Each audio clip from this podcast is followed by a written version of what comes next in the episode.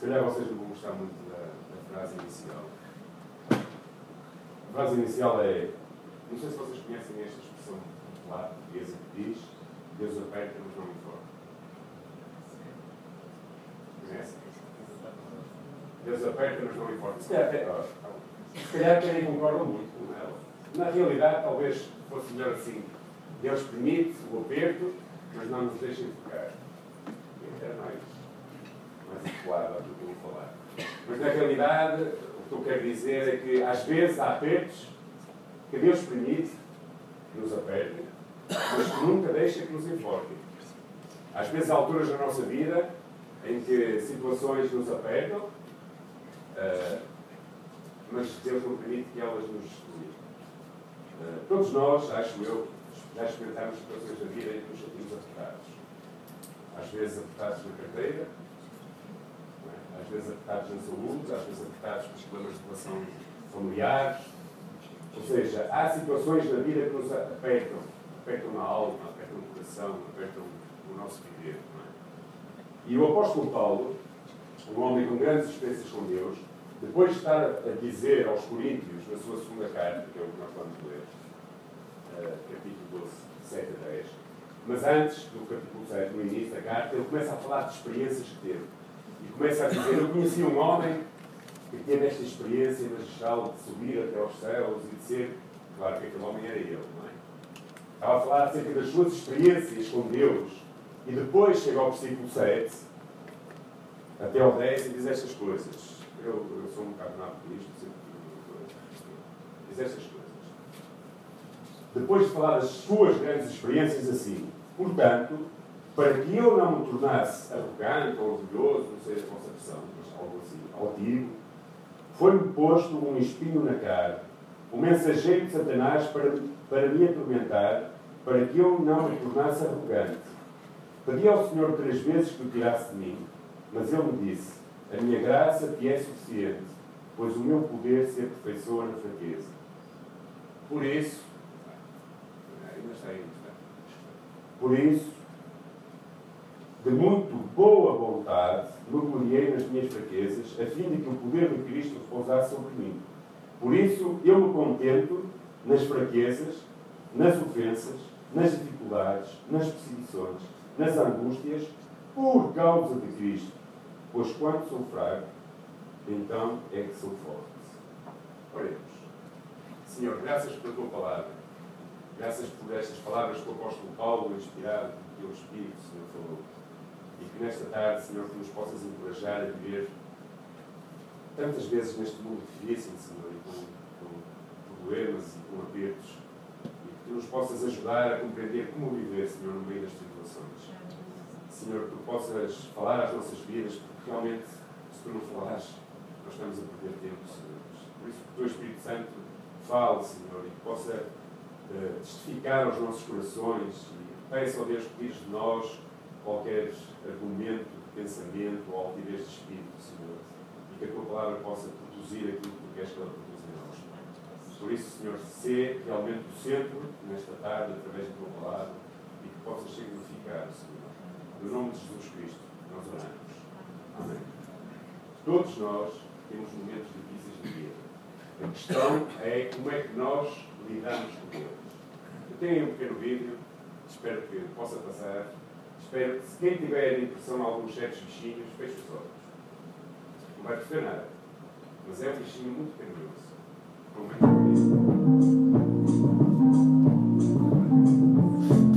Such feelings coming over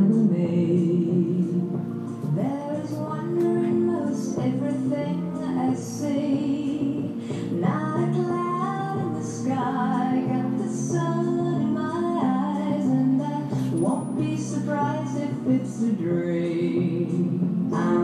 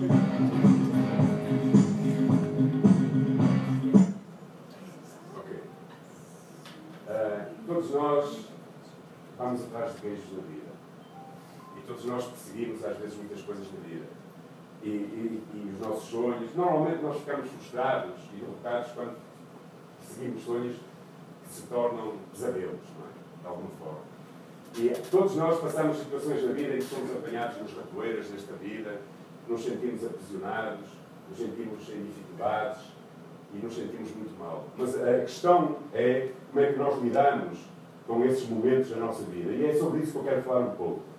Conhecendo o apóstolo Paulo, este, este homem que escreveu esta, eh, depois de falar da sua grande experiência, escreveu acerca deste mensageiro de Satanás que veio para, para dar bofetadas, não é? Para o castigar. Percebendo um pouco quem era o apóstolo Paulo, nós entendemos o que é que ele fala, não é? Paulo era um doutor da lei, era um homem instruído, era um homem conhecedor, profundo conhecedor da palavra de Deus, um homem que foi treinado por um dos maiores mestres daquela altura, Gamaliel, um homem eh, que era tão zeloso naquilo que acreditava que se tornou perseguidor dos cristãos, era temido pelos cristãos, provavelmente era de uma família de bastante dinheiro. É? Pensa-se que a sua família é, tinha tipo, na altura não havia indústrias como hoje, mas faziam vendas e todas aquelas coisas, não é? Então, que era um homem com alguma posição também social, mas depois que encontrou Jesus Cristo, depois que Jesus Cristo transformou a sua vida, quando ele ia a caminho de Damasco e Deus atirou por terra todo o seu, todo o seu ser, não é? e transformou a sua vida, e depois teve alguns anos, cerca de 12 anos, mais ou menos, desapareceu do mapa, ninguém sabe onde esteve, e teve a aprender, e ele mesmo diz e aquilo que aprendeu não foi homem nenhum, mas sim do Senhor, não sei como, não sei se foi o Espírito que revelou, se foram outros homens que foram usados por Deus, mas o certo é que ele depois teve mais uns anos a aprender do Senhor. E esse grande apóstolo Paulo tinha experiências de ir até onde nunca nenhum de nós foi, não é? De ver Cristo, de, de, do Senhor falar com ele. Chega a uma altura em que ele também reconhece que a sua vida tinha problemas, às vezes, e dificuldades, às vezes e às vezes angústias, e às vezes pesadelos, às vezes perseguições, e às vezes uh, necessidades. Ou seja, ele, ele, ele está a falar aos Coríntios, está a dizer tudo aquilo que ele era, na realidade, não tinha muita importância. Ou seja, se alguém podia ter orgulho, era Paulo. Tanto que ele chega a, a dizer aos Filipenses, a, falar acerca dele mesmo, dizendo que ele podia ter confiança naquilo que ele era. Ou seja, se alguém podia ter confiança no seu conhecimento deste, da palavra, na altura, não é? e no seu conhecimento religioso e na sua justiça mesmo religiosa, era Paulo. No entanto, apesar de tudo isso, ele também diz aos Gálatas que tinha sido crucificado em Cristo. E que agora quem vivia já não era mais ele, mas era Cristo que vivia nele. Então, na verdade, Paulo para dizer que se alegrava no meio da, da dificuldade, tinha prazer, entre aspas, mesmo quando estava a passar por problemas. Como é que alguém que tinha sido tão famoso, tinha sido tão rico, tinha tido tudo, se pode gloriar na fraqueza e na dificuldade? Como é que Paulo pode verdadeiramente, qual era o segredo dentro do, do seu viver que poderia motivar-lo a aguentar todas estas coisas? E há quatro lições que eu gostava de destacar nesta tarde. São quatro, eu, eu vou ser um bocado assim, sucinto e rápido, vou tentar ser. Quatro grandes lições que nós podemos aprender. A primeira das lições, acho que agora já vou começar a funcionar com isto, é esta. Nós temos que aprender, tal como Paulo sofreu, nós também estamos sujeitos a sofrer. Se algum de vocês me indicar na palavra de Deus uma única um único versículo que diga que quem tem Cristo no coração nunca mais vai ter problemas, me diga. Se algum de vocês tiver um Evangelho que diga que quando nós aceitamos Cristo, deixamos de ter problemas neste mundo, que me diga. O apóstolo Paulo dizia: se alguém, homem, seja quem for, até um anjo, vos pregar outro Evangelho que não este, que esse seja maldito entre vocês. A realidade é que, mesmo nós tendo Jesus como Salvador e Senhor das nossas vidas, nós temos desafios, problemas, dificuldades. Isso é ponto assente. E ele estava a dizer, neste caso, depois de falar da sua glória, estava a dizer, portanto, para que eu não me tornasse arrogante, foi-me posto um espinho na carne. Ou seja, o mensageiro de Satanás, que me atormentou para que eu não me tornasse arrogante, pedi ao Senhor três vezes que o tirasse de mim. Depois diz que Deus não o tirou, mas depois falaremos mais à frente. Para conseguirmos entender estas palavras de Paulo, na verdade precisamos de, de perceber algumas coisas. Primeiro, nós vivemos num mundo caído. Certo? Nós vivemos num mundo que não é perfeito. E um mundo que não é perfeito está sujeito a isto. Paulo reconheceu ser Satanás a fonte do seu problema. E este é um problema. Quando você, quando eu, quando nós estivermos a passar dificuldades, nunca diga que as dificuldades vêm de Deus. Por isso é que eu disse ao princípio, talvez não é certo dizer Deus aperta, mas talvez o melhor é dizer, o ditado de Pedro está muito certo, dizer Deus permite o Paulo reconhece de onde vem o seu problema. Paulo reconhece de onde vem aquele que consegue apertar e, e tentar prejudicar a sua caminhada com Cristo. Ele reconhece que a fonte do seu problema é Satanás. Nós vivemos um mundo difícil, irmãos. Nós olhamos agora para aquilo que tem acontecido no mundo e, e na última semana o que aconteceu em França. Não estou a falar de Portugal e a, França também. Estou a falar do atentado que aconteceu em França. Uma coisa louca, não é? Eu estava a falar ontem com um amigo e ele disse: Como é que Deus permite isto? Como é que Deus, porque é que Deus naquele momento que aquele homem teve aquelas ideias todas não matou? E eu disse, você não gosta de sair de casa e ir ao café? Não gosta de sair de casa e ir ao ginásio? Não gosta de sair de casa e passear? Não gosta de ter liberdade? Deus nos dá liberdade. O problema não está em Deus. O problema está no ser humano que não sabe aproveitar a sua liberdade. E Satanás, astuto como é, aproveita isso. Então, quando você estiver a passar por dificuldades, sejam financeiras, na sua família, com o seu marido, com a sua esposa, com os seus filhos, no trabalho, qualquer coisa, nunca pense que é Deus quem está a dificultar a sua vida. Deus está, muitas vezes, a deixar que essas dificuldades venham à sua vida para uma coisa. Talvez não para que você se torne arrogante, se calhar até. Porque às vezes nós temos tornamos super espirituais e arrogantes, mas talvez não seja esse o motivo. Mas uma coisa tenho a certeza, é que Deus quer trabalhar na sua vida problemas, dificuldades vêm à nossa vida para nos ajudar a ser melhores, para nos ajudar a ser como Deus quer que nós sejamos, para nos ajudar a crescer, para nos trazer maturidade. E nós temos um inimigo que quer prejudicar isso. E é interessante porque Deus consegue virar as coisas. Do plano de Satanás para atormentar a vida de Paulo, Deus conseguiu tirar daquilo algo tremendo para glorificar o seu nome. E talvez do seu problema, ainda que você hoje não perceba, Deus consegue virar isso. E se você tiver a atitude certa, se tu tiveres a atitude certa de confiar em Deus, Ele pode ser glorificado através do sofrimento, da tua dificuldade, do teu problema. E era isso que Deus queria fazer na vida de Paulo. É muito interessante, eu hoje de manhã estava a pensar, antes de pregar lá em Bessa esta mensagem, e a Maria já ouviu, por isso se calhar muito cedo, já ouviste. Eu estava a pensar, é interessante, porque a palavra diz que Paulo orou Quantas vezes? Três vezes. Mas parece que não orou mais. Porquê? Para não orar mais. Deus não respondeu, não foi? E disse: Exatamente. A minha graça te basta não poder se aperfeiçoa em tua fraqueza, não se manifesta em tua. E Paulo deixou de orar. Paulo entendeu que aquele propósito, ou seja, que aquele problema, Deus permitia na sua vida, ninguém sabe que era o Espírito. Muita gente fala muitas coisas, quer os olhos, quer isto, quer aquilo, mas na verdade eu não sei o que é. O certo é que havia alguém, havia, havia qualquer problema na vida de Paulo enviado por um inimigo para o atormentar. E ele. E Deus permitiu e lhe disse: Deixa estar, porque a minha graça se vai manifestar na tua fraqueza.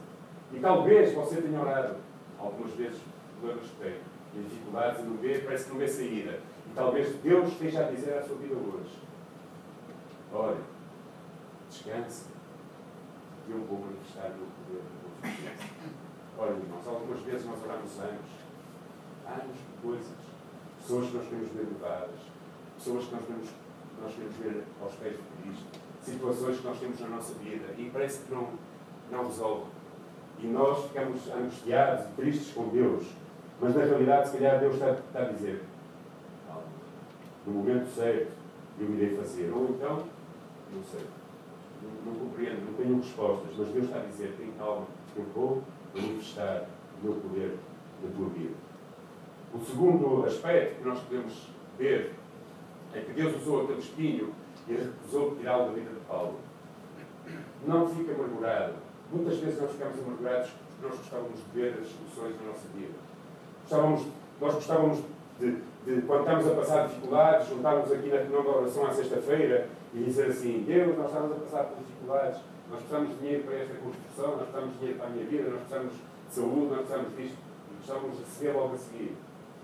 Às vezes, não recebemos. Porquê? Deus quer trabalhar e quer que nós aprendamos a estar, de alguma forma, eh, numa continuidade de dependência daquilo que Ele quer fazer na nossa vida. Deus não causa, não causa o nosso sofrimento, Ele permite para que nós possamos crescer e aprender com Ele. Ele permite tribulações na vida de cada um de nós, para que nós possamos ser aperfeiçoados e possamos crescer à estatura de Cristo. Se nós olharmos para a vida de Cristo, como é que foi a vida de Jesus? Foi uma vida fácil. Jesus nasceu no palácio, não foi? Em Jerusalém. Não foi? E depois foi, andou no melhor liceu lá da, da terra dele. Não foi? E depois, enquanto toda a gente ia a pé para Jerusalém, Jesus ia no, no seu carro, tipo aquele grupo, né? ia lá no carro. Cara, se calhar às vezes o carro eram pessoas que se puxavam. Jesus viveu de uma forma humilde. Como é que Jesus morreu? Ou seja, nós temos tanto a aprender com Jesus Cristo. Na realidade, não, não amargura a sua alma quando você estiver a passar por dificuldades. Porquê? Porque a coisa mais séria na nossa vida é que nós vamos passar por dificuldades. Cristo nunca prometeu que nós não as teríamos. Prometeu o quê? Que estaria connosco todos os dias até o fim. Okay?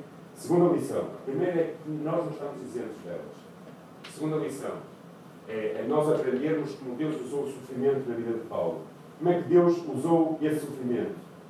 Quando Deus recusa tirar o espinho uh, da vida de Paulo, é? ele diz: A minha graça te é suficiente, pois o meu poder se aperfeiçoa na tua fraqueza. Ou seja, a graça de Deus sempre contradiz o nosso merecimento. Quando nós achamos que merecemos, quando nós achamos que já fizemos muito para Deus, ou quando nós achamos que nós somos dignos de ser libertos de todas as, as aflições deste mundo, então talvez nós não estamos a viver na graça de Deus. Viver na graça de Deus é viver na expectativa de que nós recebemos aquilo que não merecemos. E Deus age na nossa vida quando nós compreendemos que não somos melhores do que aqueles que estão perdidos. E se somos melhores do que aqueles que estão perdidos em Cristo, não é porque nós somos bons, é porque a graça de Deus chega às nossas vidas. Olha, nenhum de nós é consumido, não é porque é bom, mas é pela misericórdia de Deus. Porque não há aqui ninguém hoje, nesta manhã, que não tenha pecado, nesta tarde. Não há aqui ninguém hoje que nunca tenha falhado a Deus. Não há aqui ninguém hoje que não tenha sido, às vezes, sei lá o quê, em pensamento, em atos, em coisas que fez ou disse. Por isso, quando nós dependemos da graça de Deus, e depender da graça de Deus é receber aquilo que nós não merecemos. E, na, na verdade, Deus diz, diz eh, quando, quando ele orou para ser retirada pelo espinho, Deus diz: A minha graça te é suficiente, porque vai ser nela que vai ser manifesto o poder de Deus. Porque quando tu estás fraco, tu és forte. Eu disse esta manhã, esta semana estive a falar com um casal que disse que o seu sonho era viver em comunidade, vida. Olhando um pouco aquilo que os primeiros discípulos viviam, é? partilhando todas as coisas, vivendo em comunidade. E eu, eu já vivi em comunidade, há alguns anos, e eu sempre vivi em comunidade. Eu já vivi sem ter ordenados, salários, dinheiro, abri várias obras em cidades onde me diziam assim, olha, compramos uma casa, vais para lá viver, tens que buscar pequeno almoço para o dia a seguir, e tens que começar a ter dinheiro para te alimentares e postura. E eu sei o que é viver na dependência de Deus. E sei o que é estar na minha casa e ter 11 ou 12 pessoas a recuperar-se das drogas, a virem ver a televisão ao domingo, só vimos televisão ao domingo à tarde, com as minhas filhas em casa também, e virem para a minha casa sentar, nós não tínhamos onde sentar toda a gente, então deitávamos lá, puxámos, e alguns a começar a pôr os pés na parede, e a minha mulher a começar a ficar azul, verde, laranja, amarela. É? Eu, eu disse ali, olha, viver em comunidade é muito bonito, mas é preciso muita graça. Porque eu não sei se conseguiria viver agora assim. Só uma graça, há momentos na nossa vida em que só por graça nós conseguimos viver. Aliás, eu acho que nós sempre temos que viver por graça, mas há momentos especiais onde nós temos que viver por graça. Não é na nossa força, não é na nossa capacidade. E, e Deus estava a dizer isso a Paulo: olha, tu podes ter sido muita coisa que não disse em Filipenses. Fariseu, fariseus, doutor da lei, isto, outro, judeu, não sei o quê. E, mas ele depois dizia: mas tudo isso ó, é lixo, esterco. E Deus estava a dizer isso mesmo, estava a recordar: olha, vive na minha graça. Talvez hoje você esteja a passar dificuldades. Não sei, só Deus sabe. É muito provável. Dificuldades é o que nós mais temos nesta vida. Mas eu quero dizer, eu acho que Deus quer dizer, vive na graça de Deus. Porque o poder de Deus vai manifestar na tua dependência de Deus, na, tua graça, na, na sua graça. Talvez hoje não estejas muito feliz. Às vezes eu levanto de manhã e digo, às vezes nós temos dificuldades, não é? Às vezes nós temos mais dias no mês do que dinheiro no bolso. Às vezes nós recebemos muitas cartas, mas é sempre é? pagar as contas, não quer que nos dá nada. Às vezes nós estamos à espera de boas notícias e são más notícias. E Deus talvez te quer dizer hoje, vive na minha graça, na minha dependência, porque eu manifesto o meu poder quando tu estás a viver na minha graça. Não é na tua força, não é na tua inteligência, não é nos teus recursos, não é na confiança daqueles que tu conheces, que tu podes viver o cristianismo que tu vivas, mas é na dependência de Jesus Cristo, da sua graça. É exatamente isso que Paulo disse aos Coríntios depois, no, no, no, na segunda parte do versículo. Eu não sei se tenho aqui. Tenho. Na segunda parte do versículo ele diz: Por isso, ou seja, aprender a viver na graça de Deus, por isso, de muito boa vontade me nas minhas fraquezas, a fim de que o poder de Cristo repouse sobre mim. Tu queres experimentar o poder de Cristo? Deixa que Deus governe a tua vida abaixo da sua graça. Não de forças. Às vezes nós olhamos para Paulo e quando começamos a estudar a sua vida dizemos fogo.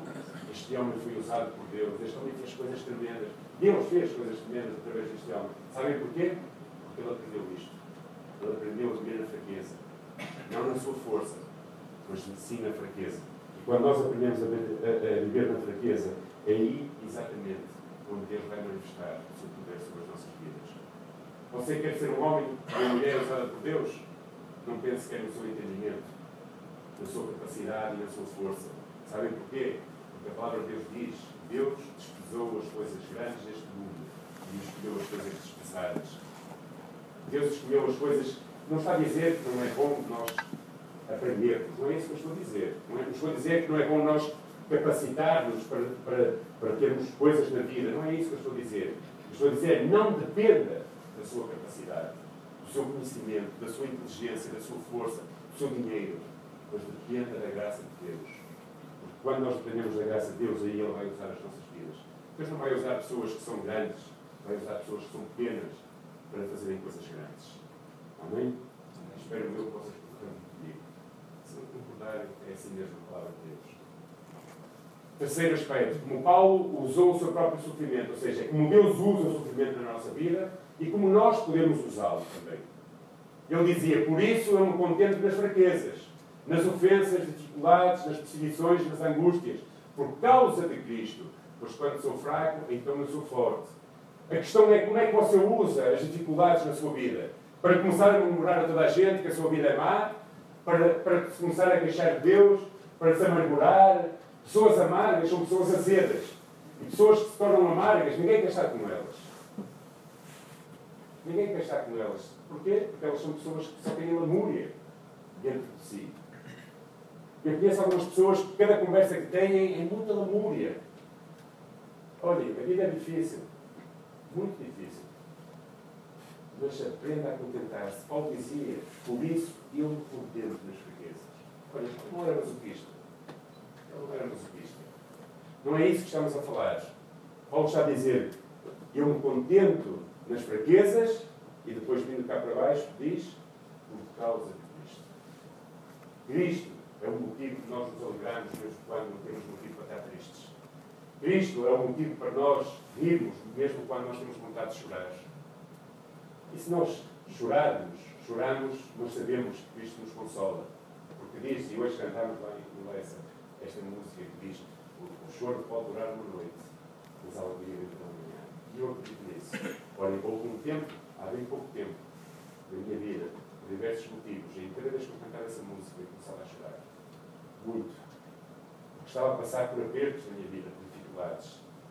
Mas eu acredito que no meio das dificuldades Deus manifesta a sua graça.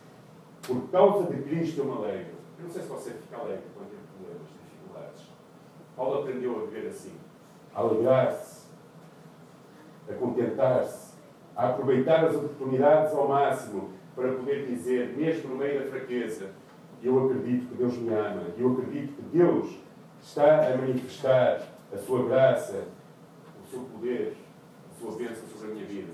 Há dois sentidos nesta, neste, neste querer. Primeiro é por amor de Cristo, ou seja, por Cristo. E o segundo sentido é por quando sou fraco, então eu sou forte. Ou seja, quando eu reconheço que não posso mais, eu, eu, eu vou. O ser humano é quase sempre assim. O ser humano, quando diz que eu não posso mais, quase sempre faz uma coisa, o que é? Aproximar-se de alguém que possa ajudar. E realmente, quando nós reconhecemos que nós não conseguimos avançar, conhecem aquela ilustração da areia? Aquele homem, aquele quadro muito bonito que diz ali a caminhar, não é? nas pegadas, e de repente havia quatro vezes ao meu lado, mas de repente só havia duas. Onde é que tu estás? Mas na realidade, as duas que se viam não eram as dele, mas era Cristo, não é Deus, que está a pegar dele. Então, quando nós somos fracos, quando nós reconhecemos que realmente precisamos da ajuda de Deus, é aí que Ele vai manifestar. Por isso, seja forte na sua fraqueza. Diga ao fraco, como é que diz aquela música? Forte. Forte não em si mesmo. Era aquilo que eu dizia aqui há tempos aqui na igreja. Dizia, fico muito nervoso quando dizem tenho um grande homem de Deus a Portugal. Um grande homem de Deus vai falar na igreja, não sei quantos. Não há grandes homens de Deus. Há homens pequeninos com um Deus muito grande. Porque quando o homem é muito grande, deixa de ser Deus, manifestar a sua vida. Todos os homens que nós dizemos que são grandes homens de Deus foram homens que aprenderam, tal como Paulo, a dizer: Eu sou forte quando sou fraco. Porque o poder de Deus se manifesta na nossa fraqueza de uma forma tremenda. De uma forma tremenda. Há alturas na minha vida em que, em que eu digo assim: Não posso mais. Em que eu tenho vontade de desistir de tudo. Nos escandalizem, as pessoas às vezes têm vontade de desistir de tudo. Em que eu digo: Realmente vale a pena eu estar a trabalhar quando eu não vejo frutos naquilo que eu faço quando eu não vejo a igreja a crescer, e quando falo crescer, não falo só em números, vejo a crescer em intimidade com Deus, em espiritualidade, em vivência cristã. E eu digo, para se calhar era melhor eu dedicar-me a levantar tijolos, não sei levantar tijolos, mas chegar a outra coisa. É? À pesca, também não sei pescar. Não é? A gente fica, e se calhar vocês pensam, quando vocês investem na vossa vida a ficar um filho, e depois parece que ele faz mais escolhas, quando vocês investem na vossa vida num emprego, e de repente chegam a uma certa idade e são descartados pela sociedade. Quando vocês investem a vossa vida em tantos sonhos e de repente parece que são só um número e ninguém quer saber de vocês. Nessa altura, olhe para Deus e diga, Senhor, estou tão fraco. E se calhar aí Deus vai manifestar o seu poder na vossa vida. É aí que Deus manifesta, por causa de Cristo e porque o seu poder se manifesta na nossa fraqueza. Amém? Depois, por último, vou tocar aqui, já estou a tocar aqui, no final destas coisas. Ainda por cima dos óculos variados. Ok, quarta lição. E esta é em forma de aplicação. Como usamos nós o nosso sofrimento? Como é que você usa o sofrimento suas vidas? Quando as pessoas olham para si e você está em dificuldade, o que é que as pessoas veem? Há, há quem diga que é no, na hora do aperto que nós levamos quem somos. Na hora da dificuldade é que as pessoas percebem quem nós somos e nós percebemos se calhar também quem nós somos. Como é que nós revelamos? O apóstolo Paulo diz que enfrentou fraquezas. Você sente-se incapaz de enfrentar fraquezas. E quando eu falo de fraquezas, eu olho para Paulo, as fraquezas que ele está a falar, está a falar das fraquezas interiores. Vocês lembram-se que Paulo, houve uma altura que disse assim, o grande apóstolo, miserável homem de mim, eu não faço o bem que quero, senão o mal que eu peço. Há tantas coisas em mim que eu não gostava, que eu não gosto, que gostava que mudasse. Talvez você hoje esteja a lutar com isso. Eu estou a falar de caráter. Se calhar há coisas que você gostava de mudar, vícios, coisas que você faz que gostaria de mudar. Às vezes pode ser uh, uh, problemas de controle emocional, não é? E o controle emocional dos homens é fácil ver, não sei das mulheres, minha mulher não comigo, mas dos homens é fácil. Põe um bem no carro e põe a linha à frente a fazer as negras e nós vamos ver logo qual é o nosso controle emocional.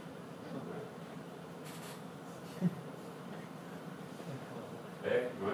é. Se calhar as mulheres também. Não é? Se calhar, às vezes, também o controle de quando nós entramos na, na roda dos amigos, começamos a falar coisas que não podemos falar. Às vezes perdemos o controle da nossa língua e começamos a por aí fora. Sei lá, há fraquezas. E Paulo conhecia que era fraco.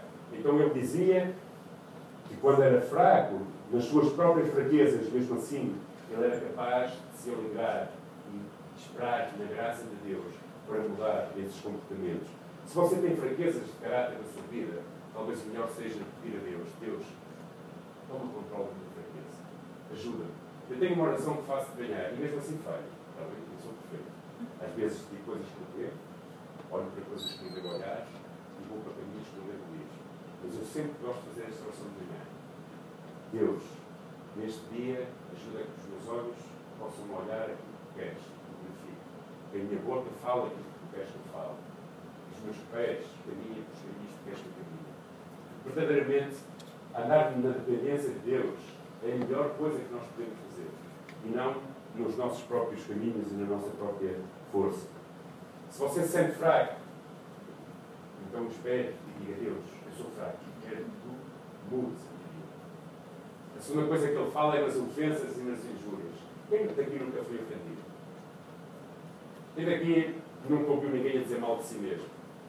Quem, aqui nunca ouviu, talvez no trabalho, dizer: Olha, lá vai o crente. Talvez quando você vai passar em casa, lá vai que vai para a igreja bater. Talvez, sei lá, tantas coisas. Lá vai o beato, lá vai a beata, lá vai não sei o quê.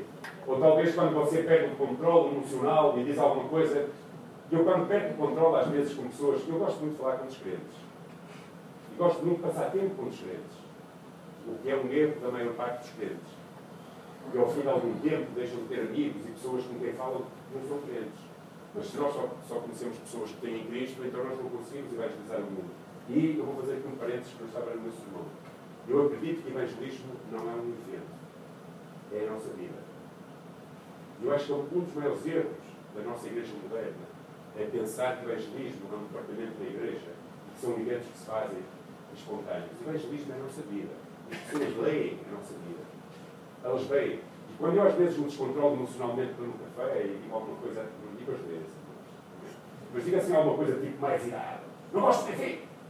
E um outro dia ele disse assim, não gosto de Benfica. Pá. Desculpem lá, não gosto de Benfica. E ele disse assim, mas pastor, não podes dizer uma coisa dessas. E eu, o que é que eu digo?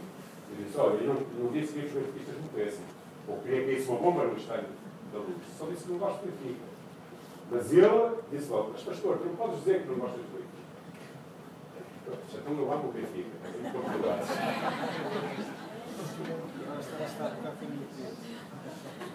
Não gosto de Benfica, pronto. Podia dizer outra coisa qualquer, podia dizer outra coisa qualquer. Não é? Mas as pessoas, o que eu queria dizer com isto é que as pessoas estão a olhar para nós.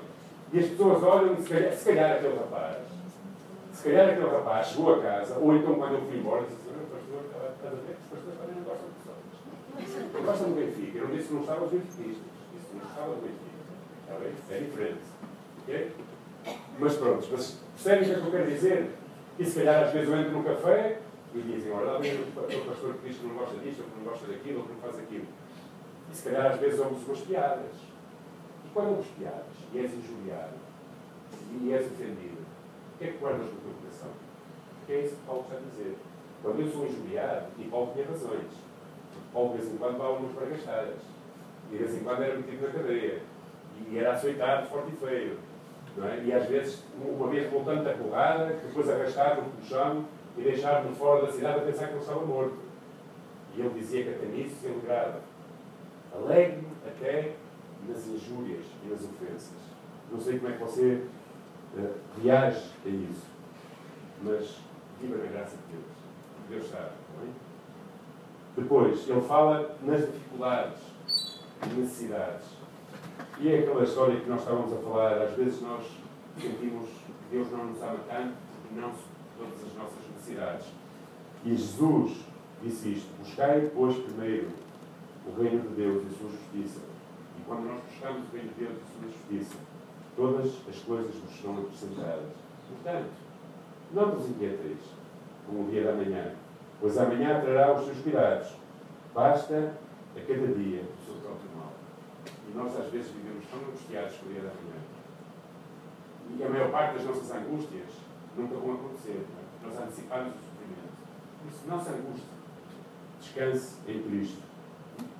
Cristo vai, e isso eu tenho certeza, prometeu suprir todas as nossas necessidades. Ele não prometeu, não, não prometeu que nós íamos ter Mercedes, eu gostava de ter Mercedes. Mas, ou não prometeu que nós íamos ter uma grande vivenda, ou, ou, coisas do género. Ele prometeu iria dar tudo o que nós necessitamos. E quando nós nos angustiamos, neste sentido das dificuldades, é porque nós achamos que merecíamos ter mais do que aquilo que nós temos. Então estamos a dizer a Deus que Ele é um Pai mau e que não nos dá tudo aquilo que nós merecíamos ter. Paulo contentava-se em viver até mesmo nas necessidades e dificuldades. Depois ele fala sobre a perseguição. Não sei se alguém aqui é perseguido pela sua fé, ou já se sentiu. Mas até aí Paulo diz que se alegrava nas perseguições. Realmente ele tinha alegria e ele foi muitas vezes perseguido.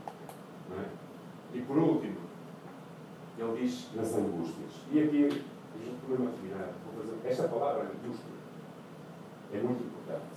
Porque ela vem, é uma a raiz desta palavra no original do grego significa aperto.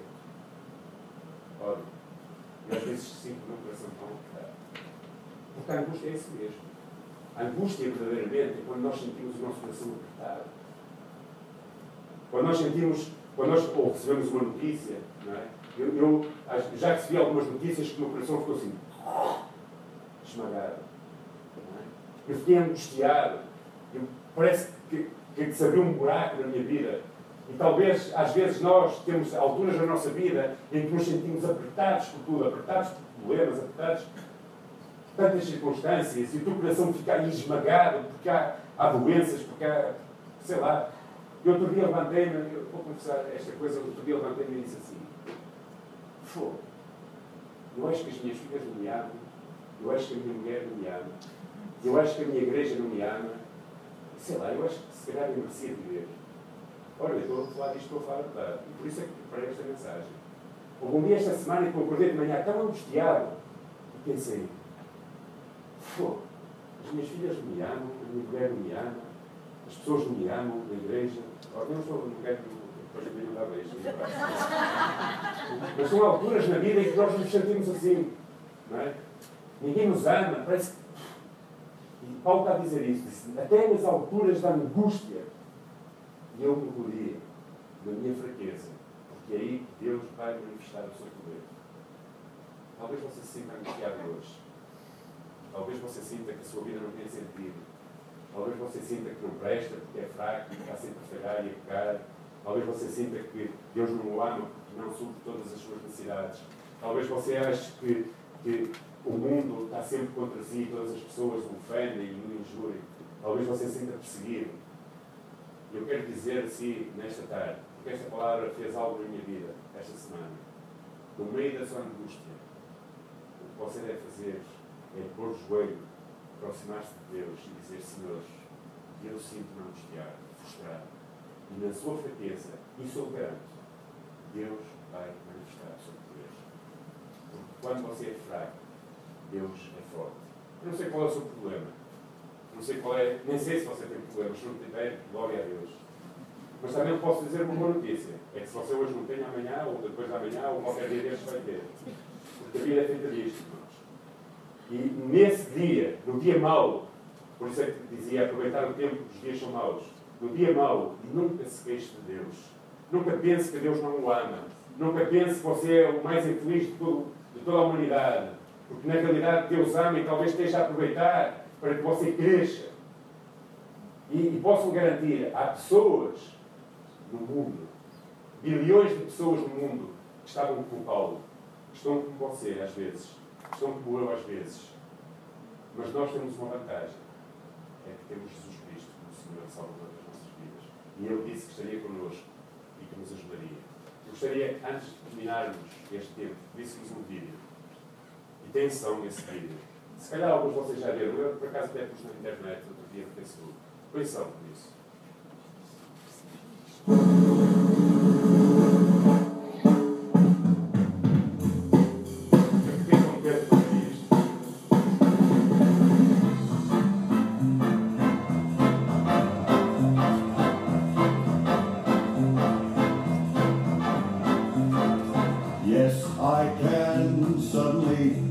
Yes, I can. Gee, I'm afraid to go on as 32. Yes, I can.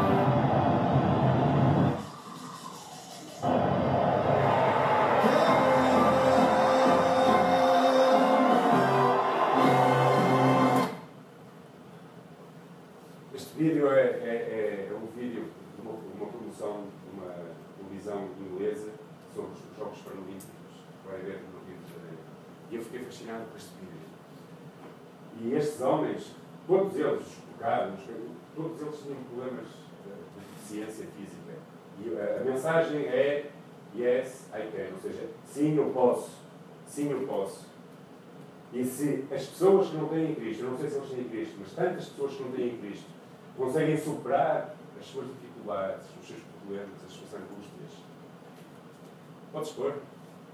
A última mensagem, a última, ah, já pegaste, não importa. Aquele versículo em Filipenses diz: Tudo posso naquele que me fortalece. Cristo Jesus, a graça e o poder, deixa estar, não importa, para que nós consigamos ultrapassar as nossas deficiências, as nossas fraquezas, angústias, as- as nossas as perseguições, é? as nossas necessidades. Cristo Jesus é capaz de nos abençoar. Amém?